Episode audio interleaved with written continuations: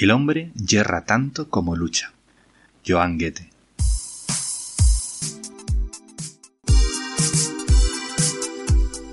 Soy Ángel del Amo y esto es Mentorance, el podcast seguro. Y traigo información de valor para distribuidores y usuarios de seguros. Pero también las claves de productividad, ventas, organización y mucha experiencia. Para emprender seguro. Arranquemos.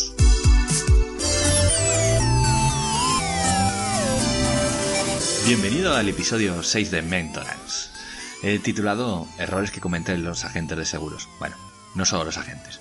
Casi cualquier emprendedor pues, puede cometer estos errores adaptados a, cada uno a su negocio. En la tarea de la semana, pues vamos a hablar sobre si estamos convencidos de lo que vendemos. Pues muy importante para, poder distribuir un producto. Y en la experiencia, pues hablaremos de la importancia de tener seguro y, de qué puede pasar si, si prescindimos de él. Bueno, habrás notado que la semana pasada no hubo podcast, no hubo, no hubo programa. Y si no lo has notado es porque, precisamente porque estabas de vacaciones. Y, por eso no ha habido programa, porque muchos desconectamos eh, en, estos días. O, por lo menos quien más, quien menos, pues baja, baja el ritmo eh, esta semana. Y si no, pues si no bajas el ritmo, solo, solo hay tres días para, de trabajo, con lo cual hay que apretar mucho para, para cumplir con todo, con todos los objetivos que tenemos para la semana, con todas las tareas.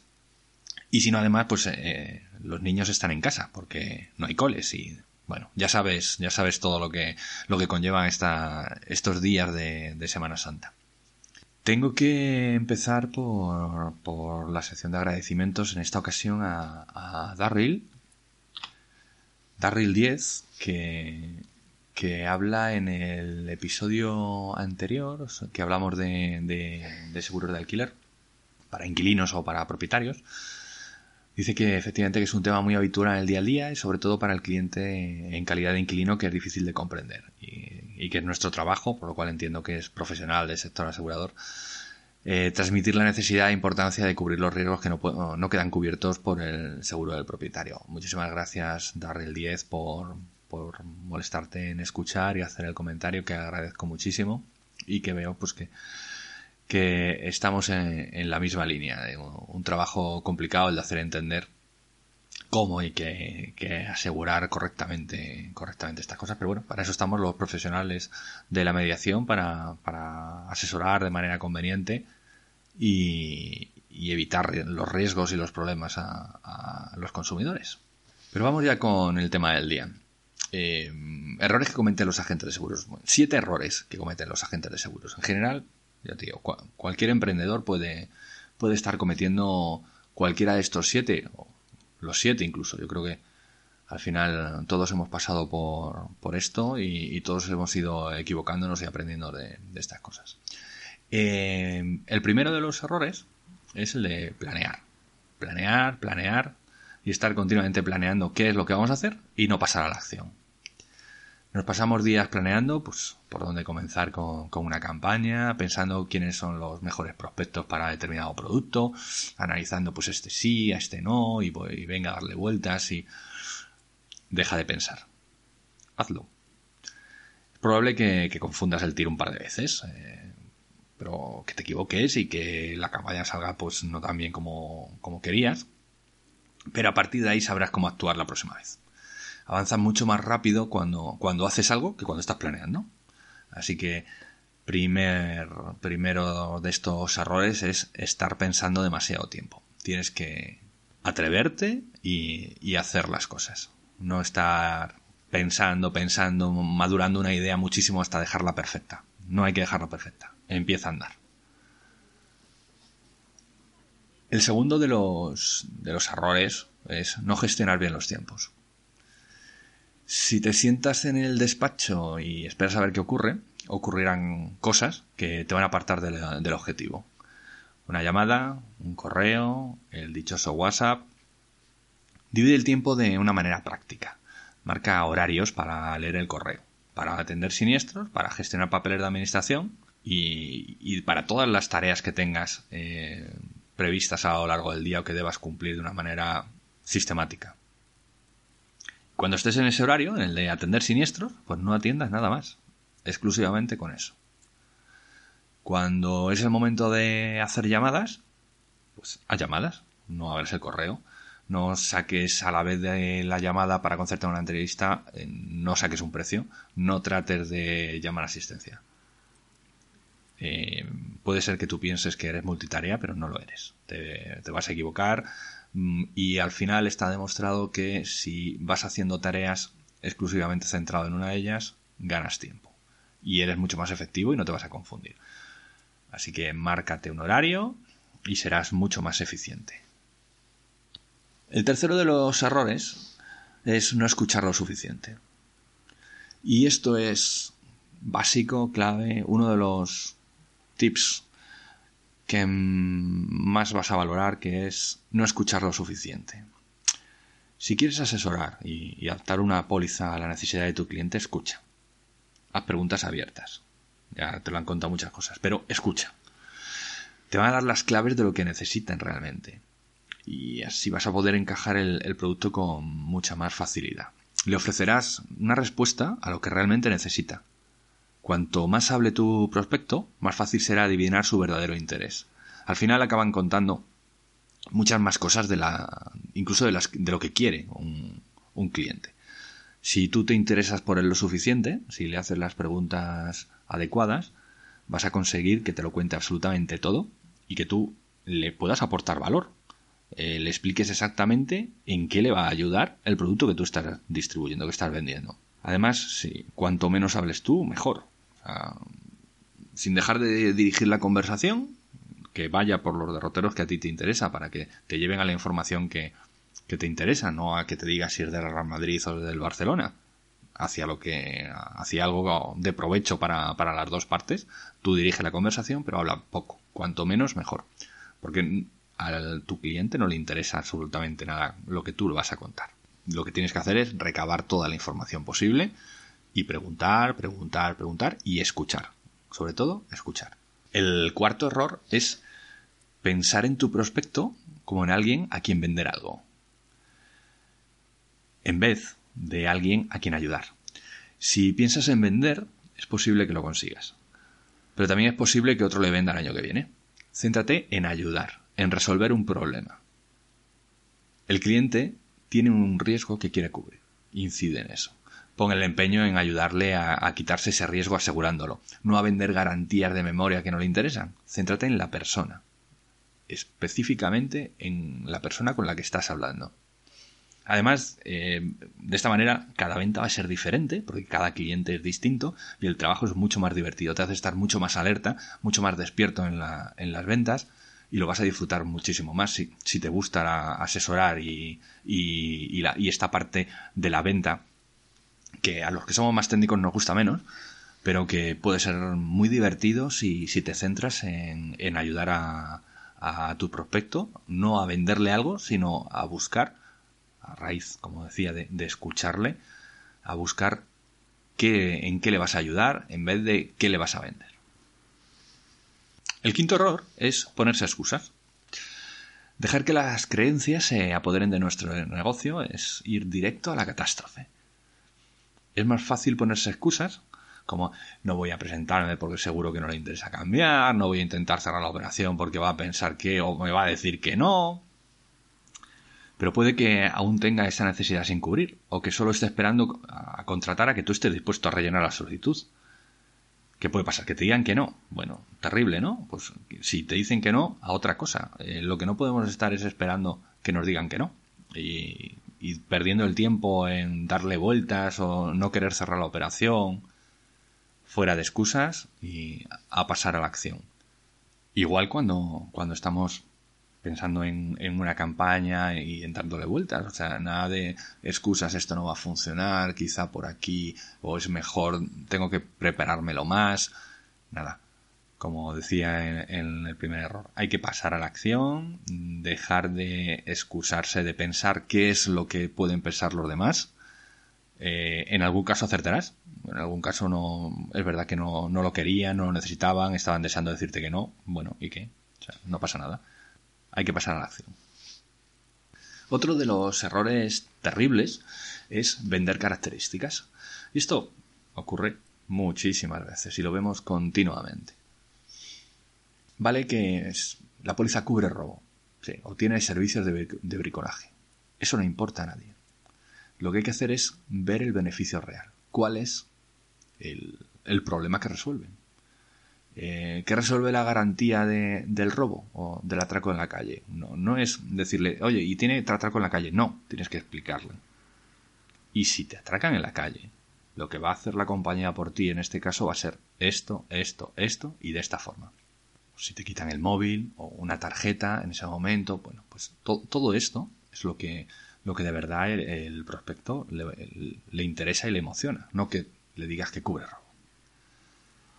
Eh, con los servicios de bricolaje que, decía al principio. Bueno, pues igual, eh, decir que esta póliza tiene servicios de bricolaje, pues muy bien, pero me deja igual de frío. Sin embargo, dile, la última vez que montaste un mueble de Ikea, ¿cómo, cómo te fue?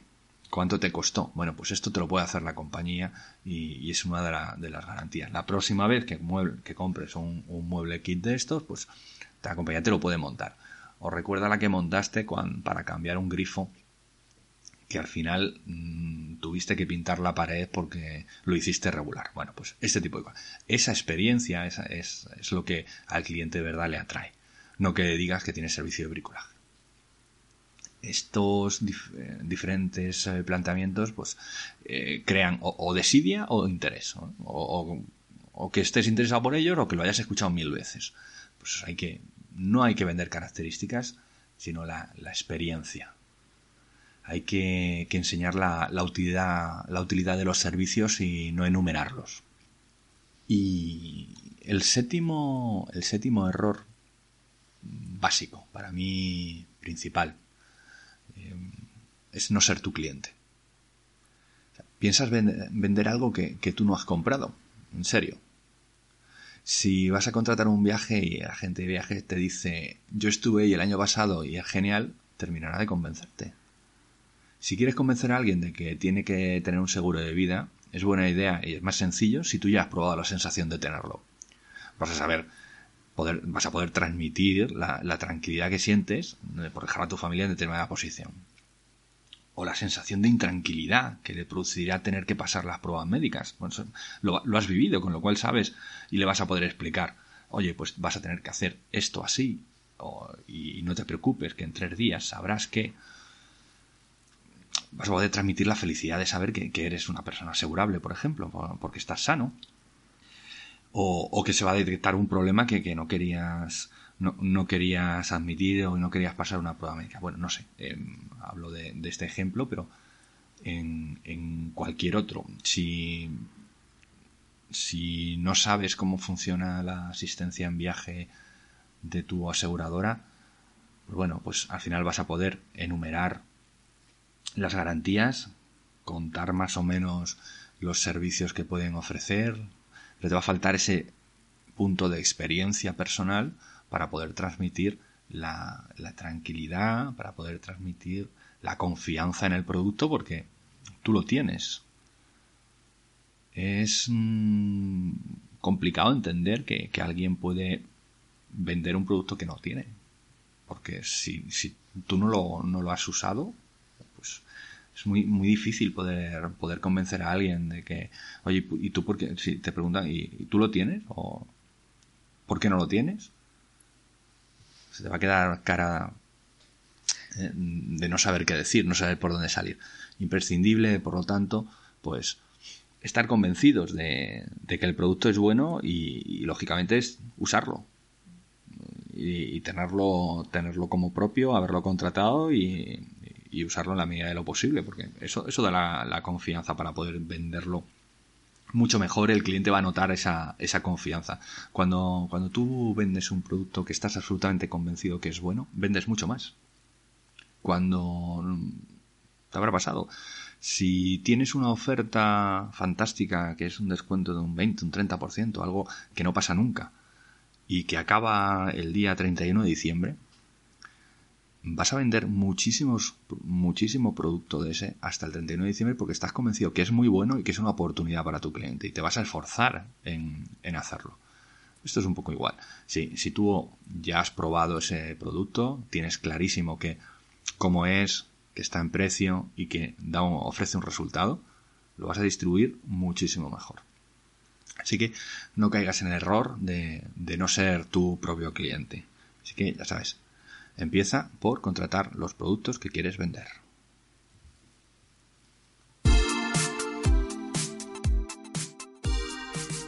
Experiencias. La experiencia de esta semana que quiero contarte es más que una experiencia, casi podríamos llamarle la advertencia de la semana.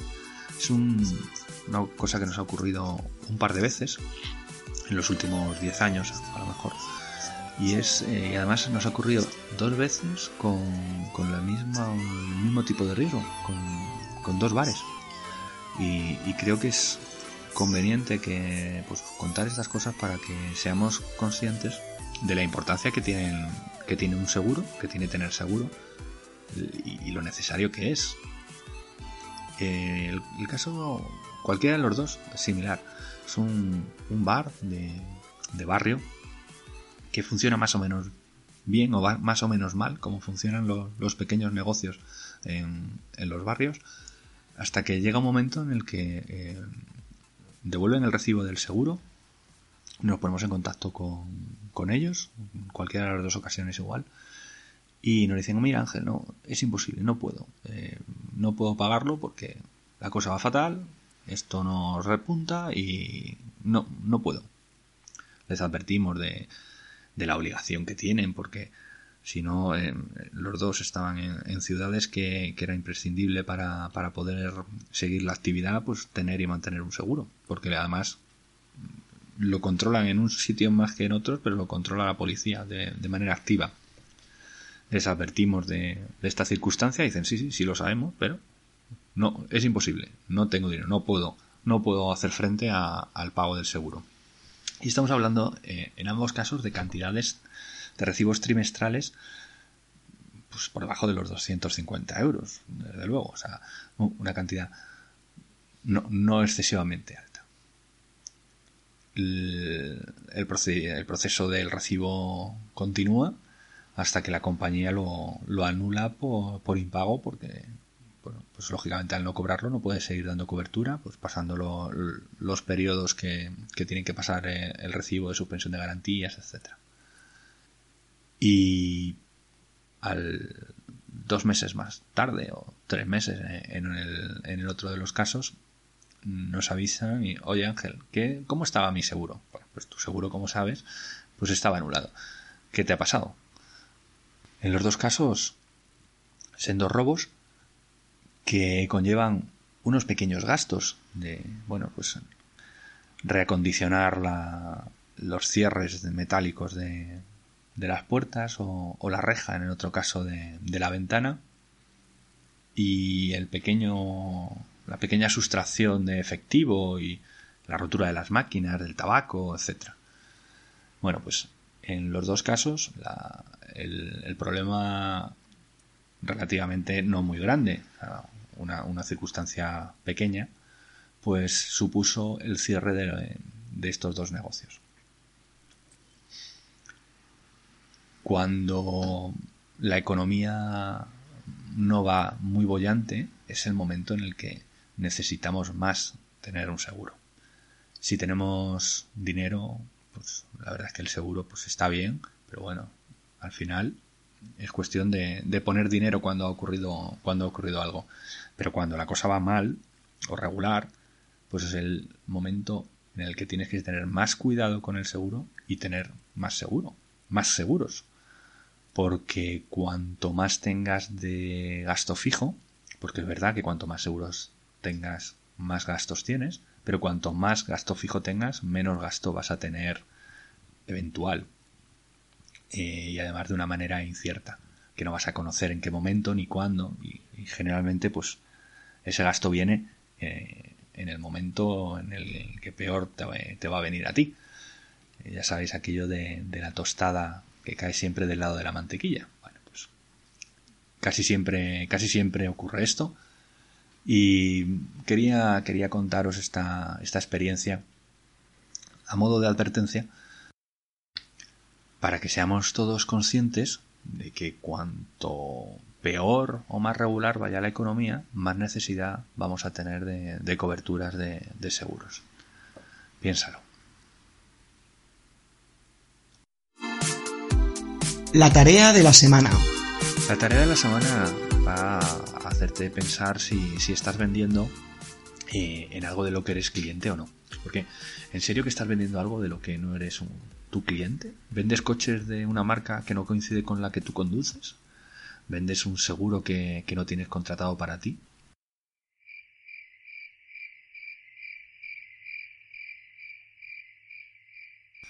Si quieres vender algo, más vale que sea de la experiencia desde la sensación de problema resuelto que ofrece tu producto.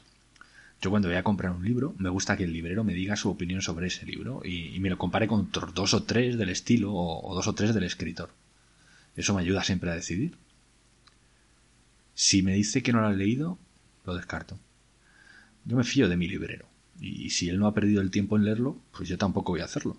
Cuando se lo lea, ya me contará si merece la pena o no. Él es el profesional de esto pero siempre en base a su experiencia, claro, no a, lo que lea en una crítica o algo así. Eso ya no me sirve. Si tienes diferentes productos, pues fíjate en cómo vendes esos productos, de, los que tú eres cliente y cómo lo haces con los que no lo eres. Y aquí va el, grueso de la tarea. Mídelo, mide esto. Mira qué porcentaje de resultados tienes con unos y qué porcentaje de resultados tienes con los otros, con los que no, has, no los tienes contratados para ti. Te apostaría que vendes más y con más efectividad en los productos que tú tienes en tu casa. Sin querer, damos más confianza al hablar de aquello que conocemos en profundidad. Así que esta semana mide esto y después ya sabes, contrata los productos que tengas interés en distribuir, así de fácil. Cuando tú tengas esos productos y los conozcas en profundidad y hayas sentido el beneficio que te, que te trae tenerlos, vas a vender con mucha más garantía, con mucha más confianza y por lo tanto vas a vender mucho más. Prueba y me lo cuentas.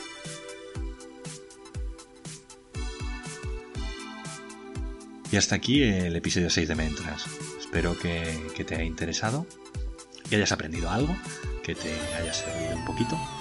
Y, si ha sido así, pues te pido por favor que, le des a me gusta en iVoox o, las 5 estrellas de iTunes o que pongas un, comentario agradable pues, contando qué es lo que te ha parecido.